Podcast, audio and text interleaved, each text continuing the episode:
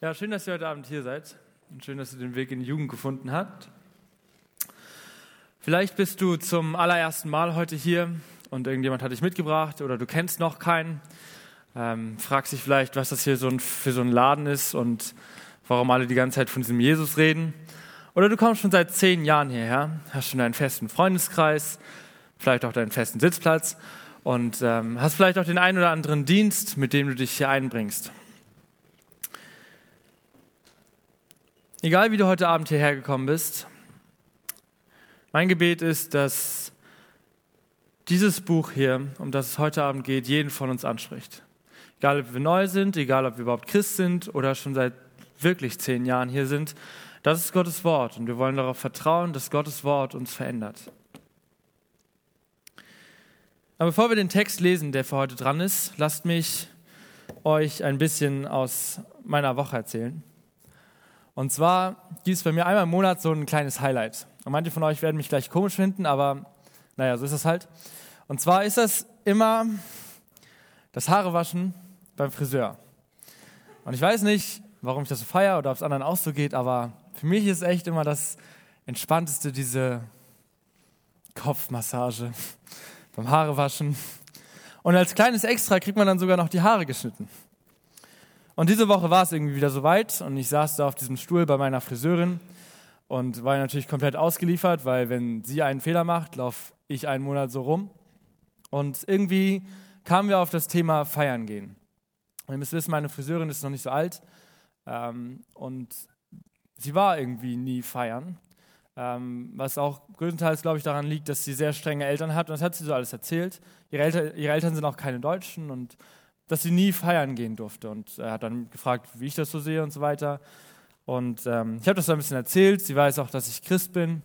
Und irgendwann erzählt sie so, ja, sie hat jetzt aber einen Weg gefunden, wie sie neuerdings doch feiern gehen kann. Und erzählt so ganz stolz, dass sie jetzt einfach ihre Eltern anlügt und denen erzählt, dass sie zu ihrer Omi geht. Und bei ihrer Omi kann sie sich dann umziehen und schminken und dann mit ihren Freundinnen losziehen und über den Kiez gehen. Und ich dachte, okay, warum erzählst du das? Und ich dachte aber auch so, krass. Sie gibt einfach vor, jemand ganz anderes zu sein, als sie in Wirklichkeit ist. Nach außen hin so die brave Tochter, die macht, was Papa sagt, aber eigentlich ist sie geschickt darin, ihre Eltern zu täuschen und setzt einfach diese brave Maske nur auf. Und das ist, glaube ich, ein bisschen wie bei diesen beiden Äpfeln hier. Aus eurer Perspektive sehen sie, glaube ich, wie zwei sehr schöne, leckere, geschmackvolle Äpfel aus, die ihr vielleicht aus der Werbung kennt, so typisch altes Land, ne? Gute Ernte auf jeden Fall. Aber wenn ihr hier stehen würdet, wo ich stehen würde und beide in der Hand halten würdet, dann würdet ihr sehen, das hier, ah, ah das hier, das ist kein echter Apfel, das ist nur so eine Imitation aus Kunststoff, die von außen schön gelb und rot angemalt wurde und wo jemand oben so ein Doch dran geklebt hat, äh, so ein Stängel dran geklebt hat.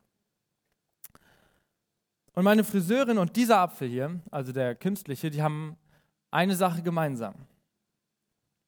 Sie geben beide nach außen einen Schein vor, der nicht ihrem Inneren entspricht.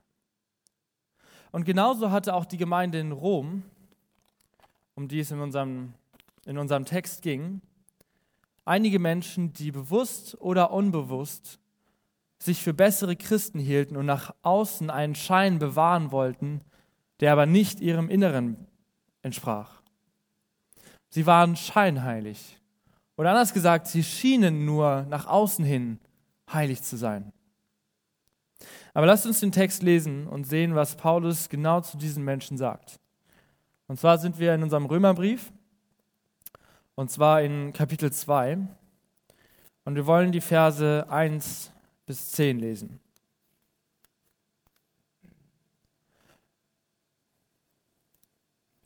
Dieser lange Brief von Paulus ist ein bisschen wie so ein Rundumschlag, in dem er alle möglichen Themen angeht und anspricht, die gerade bei den Römern ähm, so dran waren und was, was ja vielleicht teilweise auch nicht so gut lief bei ihnen oder was sie verstehen mussten.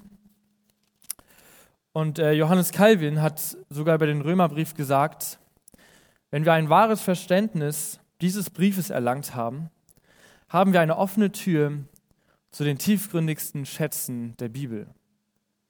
Für so wichtig hält er diesen Brief.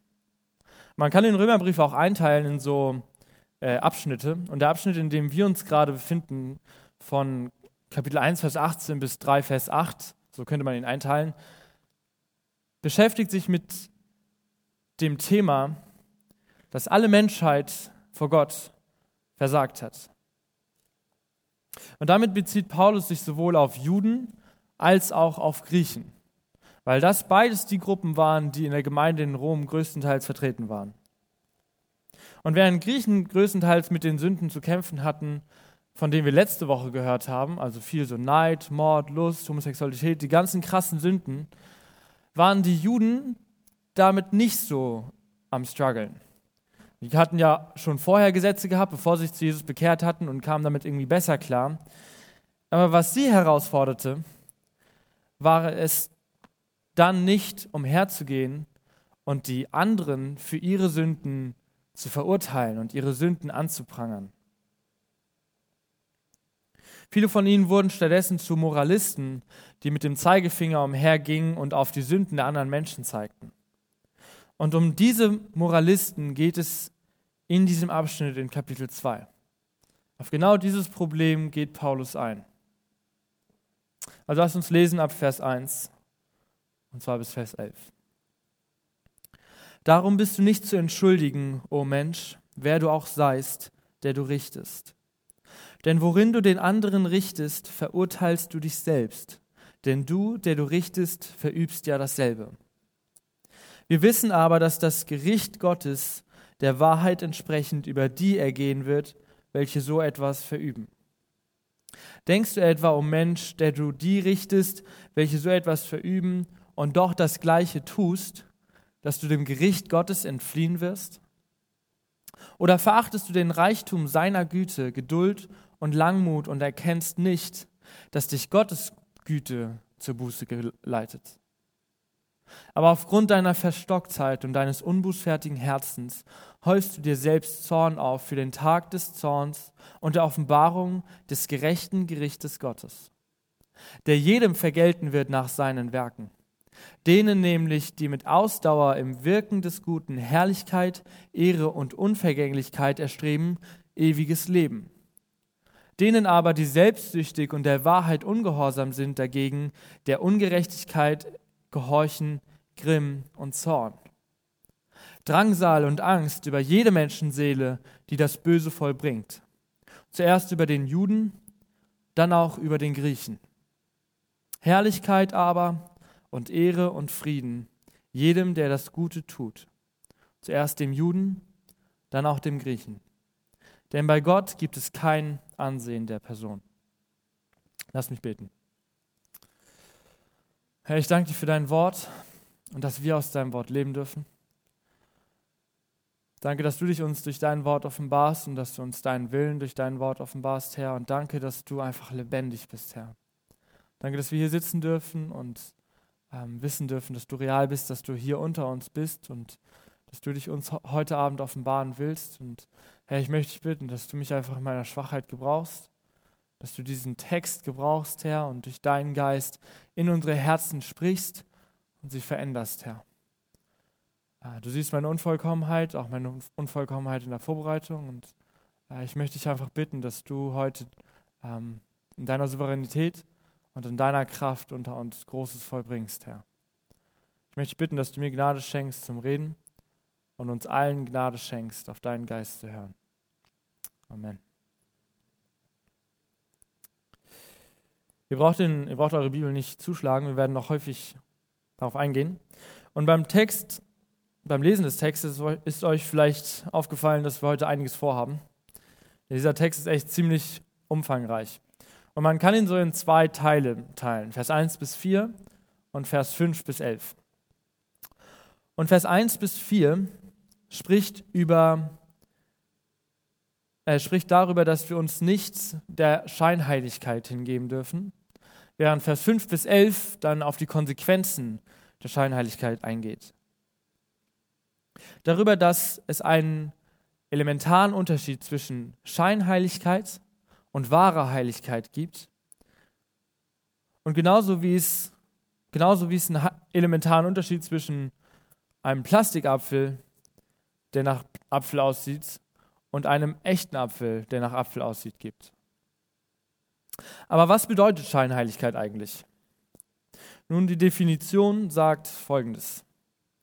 Scheinheiligkeit ist die Bezeichnung für ein frömmelndes, dabei anderen Auffassungen gegenüber intolerantes, gehässiges und scheinbar ganz der Religion gewidmetes Wesen oder Verhalten. Dabei wird der tatsächliche Lebensstil nicht eigentlich religiös oder streng sittlich gehalten.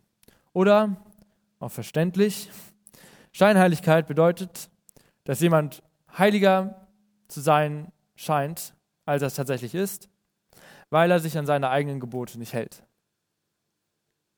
Und Scheinheiligkeit oder wie die Bibel es häufig auch nennt, Heuchelei, ist ein riesiges Problem für jede Gemeinde. Denn in einer Gemeinde, in der Menschen nach außen hin vorgeben, bessere Christen zu sein, als sie es eigentlich ist, kann kaum Veränderung stattfinden. Das ist in etwa so, als würde ich mit meinem Auto jede Woche in die Waschanlage fahren, aber bevor ich dorthin fahre, so eine schöne, dünne Folie überall drüber kleben, sodass das Auto richtig schön sauber ist und der Dreck darunter verschwindet. Und ich kann damit vielleicht die Mitarbeiter in der Waschanlage beeindrucken, weil die sich jede Woche fragen, wie mein Auto so sauber sein kann, wenn ich da hinkomme. Aber sauber, aber sauber durch die Waschanlage mit meinem Auto nicht. Und mit diesem Problem ist auch die Gemeinde in Rom. Ähm, und damit ist Paulus nun konfrontiert. In diese Scheinheiligkeit von wenigen legte die Grundlage für zwei weitere Probleme. Zum einen Menschenfurcht, in der jeder versucht, das zu tun, was die anderen wohl von ihm erwarten und in der man auch keine Fehler eingestehen kann. Und zum anderen Selbstgerechtigkeit, die aus dieser Scheinheiligkeit hervorgeht. Und beides ist natürlich unglaublich Gift für eine Gemeinde, die Gott ehren will. Sowohl Menschenfurcht als auch Selbstgerechtigkeit. Wer selbstgerecht ist, denkt aus irgendeinem Grund, er sei irgendwie gerechter als andere Menschen. Oder er habe weniger Veränderung von Gott nötig. Aber eine Gemeinde, in der Selbstgerechtigkeit herrscht, ehrt Gott nicht und ein Christ verhindert durch seine eigene Selbstgerechtigkeit Wachstum im Glauben. Und es ist hässlich, wenn in einer Gemeinde die Gnade Gottes nicht zu Dankbarkeit gebracht wird, sondern zur Selbstgerechtigkeit. Wenn wir denken, nur weil Gott uns bei einer bestimmten Sünde schon geholfen hat, mit der unser Bruder oder unsere Schwester vielleicht noch struggelt, dass wir gerechter sein als sie. menschengemachte Selbstgerechtigkeit hat nur ein Ziel, und zwar unseren Blick von Jesus wegzuwenden auf uns.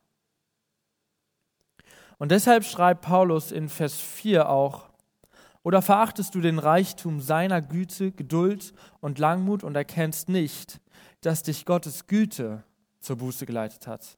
Nicht wir selbst, sondern Gottes Güte.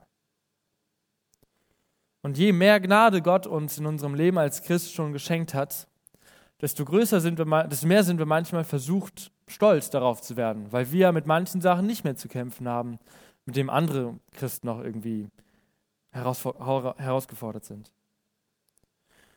Und der Teufel schläft nicht. Er versucht natürlich mit allen Mitteln, die Gemeinde zur Sünde zu führen. Und Selbstgerechtigkeit ist eine seiner stärksten Waffen. Denn wer selbstgerecht ist, hat er irgendwie vergessen, dass alles in seinem Leben, alles, was gerade in deinem Leben gut läuft, ein Geschenk Gottes ist. Der Teufel will, dass wir nicht mehr in Gottes Gerechtigkeit leben, sondern in unserer eigenen. Und ich glaube, dass der Teufel auch vor unserer Jugend nicht Halt macht, um Heuchelei und Selbstgerechtigkeit zu sehen. Und deshalb möchte ich euch drei praktische Symptome geben, an denen ihr eure eigene Selbstgerechtigkeit erkennen könnt. Und an jedem dieser Bereiche sollen wir auch erkennen, wie selbst, wie zerstörerisch und wie giftig Selbstgerechtigkeit in Gottes Reich auch ist. Und diese Symptome, die ich jetzt habe, sind auch die drei Punkte, in denen ich, in die ich den Rest der Predigt unterteilen möchte. Und zwar Punkt 1, Selbstgerechtigkeit, die verdrängt, die das, äh, Selbstgerechtigkeit, die das Evangelium verdrängt. Punkt 2, Selbstgerechtigkeit in Verurteilung. Und Punkt 3, Selbstgerechtigkeit in Ewigkeit. Also lass uns starten mit Punkt 1. Selbstgerechtigkeit, die das Evangelium verdrängt. Selbstgerechtigkeit ist für unseren Glauben so wie Oropax für die Ohren. Wenn unsere Gerechtigkeit nicht mehr von Gott kommt, sondern dadurch, dass wir so eine heilige Maske aufsetzen, dann sind wir taub für das Evangelium geworden. Und genau das ist, wie die Pharisäer und Schriftgelehrten, die ihre, die ihre Gerechtigkeit nicht mehr aus Jesus, nicht mehr aus dem Evangelium, sondern aus ihren Gesetzen bezogen lebten. Jesus bezeichnet sie als Heuchler, weil sie nicht von Gott geheiligt wurden, sondern ihre Hoffnung auf das Einhalten von menschengemachten Geboten setzten und damit sogar andere Menschen in die Irre führten. Jesus sagt in Matthäus 23, Vers 13, aber wehe euch, ihr Schriftgelehrten und Pharisäer, ihr Heuchler, dass ihr das Reich der, Men der Himmel vor den Menschen zuschließt. Ihr selbst geht nicht hinein und die hinein wollen, die lasst ihr nicht hinein. Selbstgerechtigkeit ist nur eine andere Form von Werkegerechtigkeit. Und Werkegerechtigkeit führt immer weg vom Evangelium. Und wenn du also merkst, dass das Evangelium, also die rettende Botschaft von Jesus in dir keine aufrichtige Trauer hervorruft, keine unglaubliche Freude dann aber auch darüber, dass Jesus dir vergeben hat und keine Liebe zu deinem Nächsten, dann liegt das daran, dass du das Evangelium vernachlässigt hast. Stell dir einfach selbst die Frage, ob, die, ob diese Botschaft, die wir hier predigen, vom Kreuz dich packt oder dich kalt lässt. Die Tatsache, dass der lebendige Gott seinen Sohn hier auf die Welt gesandt hat, damit er für deine Sünde stirbt, mit der du ihn ans Kreuz genagelt hast, darf uns nicht kalt lassen. Wir dürfen nicht hier sitzen und denken, ach ja, wurde schon dieses Jahr jeden Samstag hier gepredigt und Sonntag auch und ich weiß es eh noch alles aus der Kinderstunde. Das Evangelium darf uns nicht kalt lassen. Aber ich glaube, es gibt einige, die hier Woche für Woche herkommen und gleichzeitig geistlich taub für die Botschaft vom Kreuz geworden sind. Denen ihre eigene Sünde, mit der sie Jesus ans, ans Kreuz genagelt haben, irgendwie über die Zeit egal geworden ist. Oder nicht egal, sondern vielleicht teilweise auch nur, ja, man weiß es irgendwie, aber nicht so präsent. Die einfach seit Jahren Oropax drin haben und das Reden Gottes seit langem nicht mehr gehört haben. Sie sitzen hier in der Predigt, singen vielleicht auch im Lobpreis mit, aber ihre Herzen und ihr Leben wurden seit langem nicht mehr wirklich verändert. Und wenn das in deinem Leben der Fall ist, dann leg die Scheinheiligkeit, unter der dein Glaube gerade eine Dürre durchmacht, ab. Trau dich, Jesus zu suchen. Trau dich, das Gebet mit deinem Jugendpastor oder mit jemand anderem aus dem Jugendteam zu suchen. Und manchmal glaube ich, das fällt denjenigen am schwersten, die am längsten hier sitzen, also am längsten hier schon in dieser Jugend sind. Man kann ja nicht mehr nach dem Gottesdienst da vorne zum Vorhang gehen und für sich beten lassen, wenn man schon Hauskreisleiter ist oder wenn man predigt. Leute, das genau ist die Scheinheiligkeit, von der Paulus spricht und die Paulus in diesen Versen verurteilt. Haben wir vergessen, dass jeder Gottes Güte braucht, um ihn zur Buße zu führen? Und das nicht nur, nicht nur einmal zu Beginn seines Glaubenslebens, sondern immer und immer wieder. Immer wieder brauchen wir Gottes vergebende Gnade, die uns von innen heraus erneuert. Die Frage ist nur, wann hast du dich das letzte Mal danach wirklich ausgestreckt? Wann bist du das letzte Mal von deinem heiligen und gerechten Gott auf die Knie gegangen und hast wirklich aufrichtig um Vergebung gebeten für das, was du getan hast? Und ich glaube, es gibt einige hier, die sagen, pff, schon ein Jahr her, schon zwei Jahre her. Vielleicht auch fünf Jahre her bei meiner Bekehrung damals. Aber das kann, das kann kein Zustand sein, in dem wir einfach in dieser Selbstgerechtigkeit leben, weil wir nicht merken, dass wir jeden Morgen neu oder jeden Tag neu sündigen und jeden Tag neu auch Gottes Vergebung brauchen. Lasst uns nicht zu Heuchlern werden, die hier in der Jugend den Eindruck erwecken müssen, sie hätten keine Sünde. Und das gilt besonders für Hauskreisleiter, Leute im Jugendteam und Leute, die hier auch predigen. Genau wie jeden anderen. Und um ehrlich zu sein, ist es tatsächlich immer wieder eine Herausforderung, alle Schleier fallen zu lassen und in Demut die eigene Schwachheit und das eigene Versagen zuzugeben. Aber es ist auch eine unglaubliche Befreiung, wenn wir von Gott Vergebung erfahren und wahre Heiligung erleben dürfen. Heiligung, die nicht nur eine Maske ist, mit der wir unsere Sünde irgendwie verstecken, sondern die Gottes Geist in uns vollbringt. Und ich weiß noch, wie ich mal mit Bernd hinter diesem Vorhang da saß. Und ihr müsst wissen, ich war damals schon Hauskreiskoleiter. Und aus irgendeinem Grund ist es mir schwer gefallen, ihm zu erzählen, dass ich mit Pornografie struggelte. Aber was für eine Befreiung war es dann, mit ihm zusammen um Vergebung beten zu können und Gott zu bitten, dass er mir helfen möge. Aber im Nachhinein habe ich mich gefragt, warum ist mir das so schwer gefallen? Und mittlerweile weiß ich die Antwort. Ich war voll von Scheinheiligkeit und Selbstgerechtigkeit. Ich wollte nicht zugeben, dass ich mit so einer Sünde noch zu kämpfen hatte. Aber was für eine Kultur, in der wir uns schämen, einander unsere Sünden zu bekennen, weil wir Angst haben um unser Ansehen oder weil wir Angst haben, dass man uns verurteilt. Leute, es gibt keine Sünde, für die Jesus nicht gestorben ist. Und es gibt auch keine Sünde, die zu groß ist, damit er sie uns vergibt. Aber wenn wir unsere, unsere Verfehlungen geheim halten, dann werden wir zu Heuchlern, die nach außen in den braven Christen machen, in dessen Leben es kein Problem gibt, aber in deren Inneren der Teufel Selbstgerechtigkeit wachsen lässt. Gib nicht vor, dass es dir gut geht, wenn du mit Sachen wie Pornografie, Selbstzweifel, Süchten, Zorn, Vergleichen und Essstörungen oder irgendwas anderem zu kämpfen hast. Suche Hoffnung und Vergebung bei Jesus. Und lass nicht Heuchelei in deinem Leben den Platz von wahrer Veränderung einnehmen.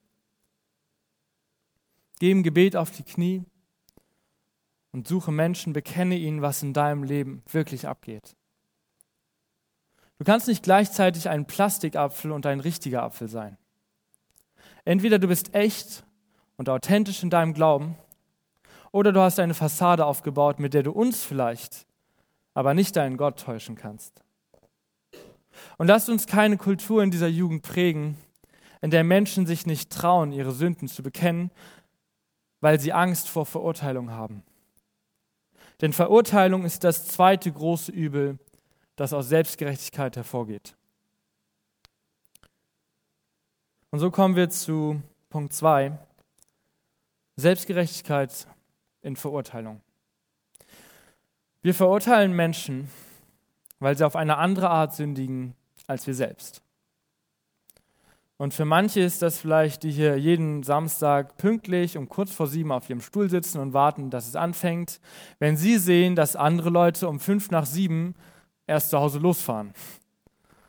Oder andere Menschen, die einfach komplett auf Alkohol verzichten, weil sie entweder unter 16 sind oder weil sie einfach nicht so den Sinn in Alkohol sehen. Und dafür dann aber Menschen verurteilen, die manchmal zu viel trinken. Wir verurteilen Menschen dafür, wenn sie sich, also hier in der Gemeinde, ne? wenn sie sich unangemessen kleiden, wie sie reden, wenn sie lästern, manchmal sogar dafür, dass sie vorschnell über andere urteilen. Aber Verurteilung, egal ob in deinem Herzen oder durch Worte, ist immer etwas, worin Selbstgerechtigkeit zum Vorschein kommt. Denn natürlich sollten sich diejenigen, die erst um 20 nach hier aufschlagen, mal fragen, was Gottesdienst eigentlich für sie bedeutet. Und jemand, der regelmäßig über seinen Durst trinkt, sündigt nach 1. Korinther 6, Vers 12. Aber wenn in unserem Herzen eine Haltung entsteht, in der wir uns über unseren Bruder oder unsere Schwester erheben, dann ist gar nicht mehr ihre Sünde so relevant, sondern dann versündigst du dich in erster Linie selbst. Und deshalb schreibt Paulus auch in den Versen 1 bis 3, Darum bist du nicht zu entschuldigen, o Mensch, wer du auch seist, der du richtest. Denn worin du den anderen richtest, verurteilst du dich selbst. Denn du, der du richtest, verübst ja dasselbe. Wir wissen aber, dass das Gericht Gottes der Wahrheit entsprechend über die ergeht, welche so etwas verüben. Denkst du etwa, o oh Mensch, der du die richtest, welche so etwas verüben, und doch das Gleiche tust, dass du dem Gericht Gottes entfliehen wirst? Jesus lebte Liebe und Annahme vor. Während die Pharisäer als Heuchler, während er die Pharisäer als Heuchler bezeichnete, weil sie sich für bessere Christen hielten als andere. Oder als bessere Menschen, sieht man ja. Als bessere Juden hielten als andere. Aber wenn wir Menschen verurteilen, dann unterschätzen oder ignorieren wir unsere eigene Sündhaftigkeit. Und das ist genau die Sünde daran. Deshalb sagt Jesus in Matthäus 7, Vers 1 bis 5, richtet nicht, damit ihr nicht gerichtet werdet. Denn mit demselben Gericht, mit dem ihr richtet, werdet ihr auch gerichtet werden. Und mit demselben Maß, mit dem ihr anderen zumesst, wird auch euch zugemessen werden. Was siehst du aber den Splitter im Auge deines Bruders und den Balken in deinem eigenen Auge bemerkst du nicht? Oder wie kannst du zu deinem Bruder sagen, halt, ich will den Splitter aus deinem Auge ziehen und siehe, der Balken ist in deinem Auge. Du Heuchler, zieh zuerst den Balken aus deinem Auge und dann wirst du klar sehen, um den Splitter aus dem Auge deines Bruders zu ziehen. Jesus sagt damit, dass wenn wir andere dafür verurteilen, dass sie beispielsweise rauchen, als Beispiel, deren Abhängigkeit nur wie ein Splitter ist im Vergleich zu dem Balken deiner Verurteilung. Denn wenn wir das Rauchen nicht sein lassen können, dann ist das ein Götze, von dem Gott uns frei machen muss. Aber wenn wir unseren Nächsten verurteilen, dann sind wir selbstgerecht und setzen uns auf den Richterstuhl, auf dem nur Gott sitzen darf. Und wir geben dem Teufel Raum, unsere Gemeinde zu spalten. Und oftmals wird von Menschen, die noch nicht so lange im Glauben sind, erwartet, dass sie in allen Bereichen ihres Lebens mit allen anderen Christen in der Gemeinde mithalten können. Es wird von ihnen einfach, es wird von ihnen einfach ein bestimmter Grad der Heiligung erwartet, nur weil man selbst mit bestimmten Sünden vielleicht nicht mehr so zu kämpfen hat. Und dann passiert genau das Gleiche, was damals den Juden und Griechen passiert ist. Weshalb die Juden die Griechen verurteilt haben. Aber diesen, diesen Maßstab legt die Bibel nicht an. Sie sagt nicht, wenn ihr ein Jahr gläubig gewesen, gewesen seid, dann müsst dürft ihr nur noch mit 50 Prozent eurer Sünde kämpfen. Und wenn ihr drei Jahre gläubig gewesen seid, dürft ihr nur noch mit 25 Prozent eurer Sünde kämpfen. Der Maßstab, den die Bibel anlegt, ist einfach, dass Veränderung in deinem Leben stattfindet und wir in der Heiligung wachsen. Wenn du also merkst, dass du in deinen Gedanken oder in Worten die Sünde deines Nächsten verurteilst oder verurteilt hast, dann bitte Jesus um Vergebung. Denn dann ist erstmal deine Sünde relevant. Du bist es nicht, der einmal richten wird, sondern Gott ist es. Und deine Verurteilung kommt aus einem Herzen, das sich für gerechter hält und das vergessen hat, dass jeder von uns einmal von Gott verändert werden musste. Aber das auch vergessen hat, dass jeder von uns sich einmal für seine eigene Sünde vor Gott verantworten muss. Und Verurteilung eine Sünde ist genau wie jeder andere auch. Es ist das Schlimmste, wenn in einer Gemeinde Verurteilung verhindert, dass wahre Buße geschehen kann, weil Menschen sich nicht mehr trauen, ihre Sünden zu bekennen. Und dort, wo das der Fall ist, da ist der Teufel am Wirken. Und manchmal, wenn ich bei uns mitbekomme, dass Leute sich nicht getraut haben, ihre Sünde zu bekennen oder für sich beten zu lassen, weil sie Angst vor Verurteilung hatten, denke ich, Leute, wie können wir dem Teufel so viel Raum geben? Der Teufel hält uns am Sack, wenn wir nicht bereit sind, Menschen ihre Sünde zu bekennen, bekennen zu lassen. Tut mir leid, wenn ich das so formuliere, aber das ist, wie es ist. Es ist die stärkste Waffe, oder ja, doch die stärkste Waffe des Teufels. Und er freut sich über nichts anderes als über jeden verurteilenden Gedanken, der andere daran hindert, ihre Sünde zuzugeben. Der verhindert, dass dein Bruder oder deine Schwester verändert wird. Und Leute, wir müssen echt aufpassen, dass wir unsere, unsere Erkenntnis nicht missbrauchen, um zu jemand anderem zu gehen, der diese Erkenntnis vielleicht noch nicht hatte und ihn dafür zu verurteilen. Denn alle Erkenntnis ist nichts nütze, wenn sie nicht praktisch angewendet wird, sondern stattdessen Selbstgerechtigkeit hervorruft. Und noch schlimmer ist eine falsche Theologie, nee, noch schlimmer als eine falsche Theologie ist eine richtige, die nicht angewendet wird. Und wenn wir Menschen dafür verurteilen, weil sie sündigen, dann ist das bei uns der Fall. Und dann versündigen wir uns selbst. Ver Verurteilung kann aber auch in Form von liebloser Ermahnung geschehen. Wenn wir ermahnen, ohne die andere Person aufrichtig und ungeheuchelt lieb zu haben. Denn dann lieben wir in, Wirklichkeit unsere eigene Selbstgerechtigkeit. Wir wollen, wir wollen Fehler im Leben des anderen finden und sie ankreiden, weil wir uns dadurch automatisch heiliger fühlen. Aber das ist besonders gefährlich. Das ist so, als würde ich eine Gartenschere jemandem geben und ihn in den Garten meiner Eltern lassen, der einfach aus Prinzip gerne Pflanzen schneidet. Egal wie, egal wo, einfach gerne alle Pflanzen möglichst kurz. Das würde kein Mensch machen, weil, naja, vom Garten wäre nicht so viel übrig.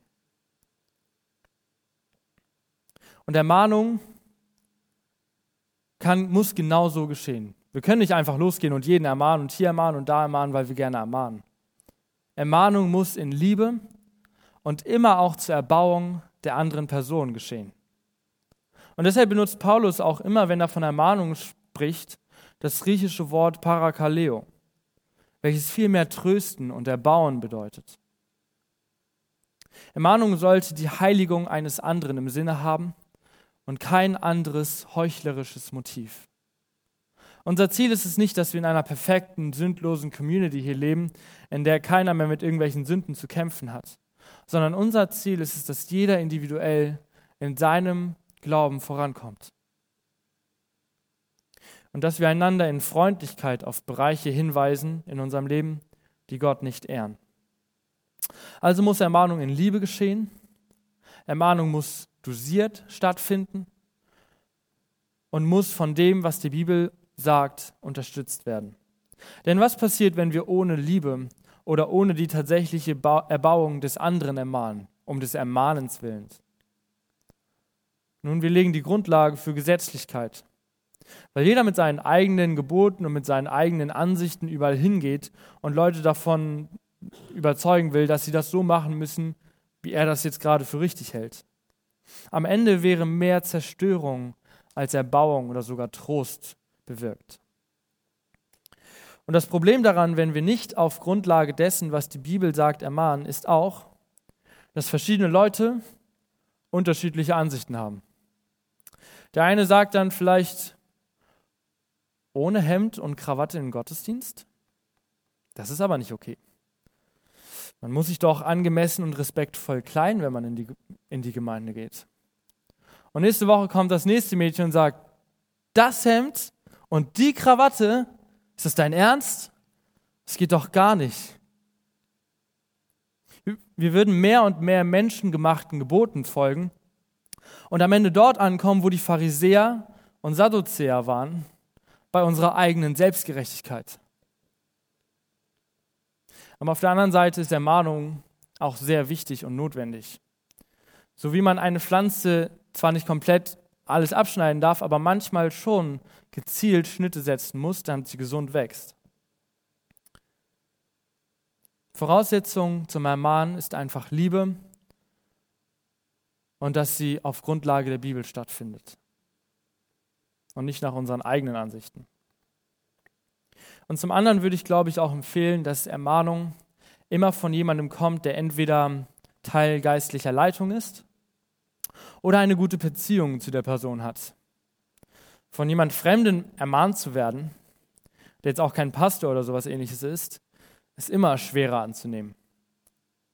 Und habt dabei auch immer im Kopf, dass jeder hier von uns gerade seinen eigenen geistlichen Kampf zu kämpfen hat. Und eine Ermahnung, die nicht der Erbauung der Person dient, kann schnell zu einem Fallstrick werden. Also haben wir jetzt gesehen, wie sich damals und heute Selbstgerechtigkeit auf unser Leben als Christen und auf unsere Gemeinde negativ auswirken kann. Wie gefährlich es auch ist, wenn das Evangelium verdrängt wird und dadurch die Einheit innerhalb der Gemeinde verloren geht oder durch Verurteilung zerbrochen wird. Selbstgerechtigkeit kann eine Kultur der Heuchelei und Scheinheiligkeit prägen. Aber das ist nicht die schlimmste Konsequenz. Die schlimmste Konsequenz und der dritte Punkt, und der ist auch nicht lang, aber ich glaube trotzdem der wichtigste, ist Selbstgerechtigkeit in Ewigkeit.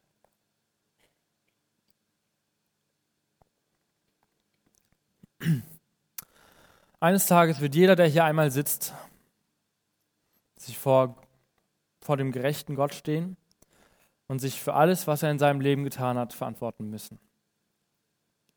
Und dann wird offenbar werden, ob du ein richtiger Apfel oder ein falscher Apfel warst. Oder ob unser Auto wirklich sauber war oder ob wir nur eine schöne Folie drüber geklebt haben und der Dreck eigentlich die ganze Zeit darunter klebte. Dann wird nur noch relevant sein, was in unserem Herzen ist. Und deshalb schreibt Paulus auch im zweiten Teil seines Briefes ab Vers 5. Aber aufgrund deiner Verstocktheit und deines unbußfertigen Herzens häufst du dir selbst Zorn auf für den Tag des Zorns und der Offenbarung des gerechten Gerichtes Gottes, der jedem vergelten wird nach seinen Werken. Denen nämlich, die mit Ausdauer im Wirken des, des Guten Herrlichkeit, Ehre und Unvergänglichkeit erstreben, ewiges Leben Denen aber, die selbstsüchtig und der Wahrheit ungehorsam sind, dagegen der Ungerechtigkeit gehorchen, Grimm und Zorn. Drangsal und Angst über jede Menschenseele, die das Böse vollbringt. Zuerst über den Juden, dann auch über den Griechen. Herrlichkeit aber und Ehre und Friede jedem, der das Gute tut. Zuerst dem Juden, dann auch dem Griechen. Denn bei Gott gibt es kein Ansehen der Person. Eines Tages wird mehr als alles andere, was wir in dieser Welt getan haben, relevant sein, ob wir in unserer eigenen oder in Gottes Gerechtigkeit gelebt haben. Und während, wir, während ihr jetzt noch vieles unter einem heiligen Schein verbergen könnt oder verstecken könnt, wird dann offenbar sein, ob ihr zu Jesus gehört habt oder nicht. Und auch wenn es hier im Text ein wenig so klingen mag, als könnten unsere guten oder bösen Werke darüber entscheiden, ob wir errettet werden, so ist am Ende nur relevant, ob Jesus uns durch seinen Tod gerecht gesprochen hat oder nicht. Paulus erklärt näher, was er meint, später im gleichen Brief in Kapitel 5, Vers 1. Da wir nun aus Glauben gerechtfertigt sind, so haben wir Frieden mit Gott durch unseren Herrn Jesus Christus durch den wir im Glauben auch Zugang erlangt haben zu der Gnade, in der wir stehen. Und wir rühmen uns der Hoffnung auf die Herrlichkeit Gottes. Aber was halt entscheidend ist, ist die Formulierung in Vers 7 in unserem Text. Denen aber, die mit Ausdauer Unvergänglichkeit erstreben, denen gibt Gott ewiges Leben. Es kommt nicht auf die guten Werke an, sondern ein Leben, zu Gottes Ehre zu erstreben. Aber niemand erstrebt ein Leben zu Gottes Ehre, den Gottes Güte nicht zuvor zur Buße geleitet hat, Vers 4. Und das ist ganz entscheidend. Denn wir werden niemals Werke tun können, die gut genug sind dafür, dass wir uns den Himmel verdienen.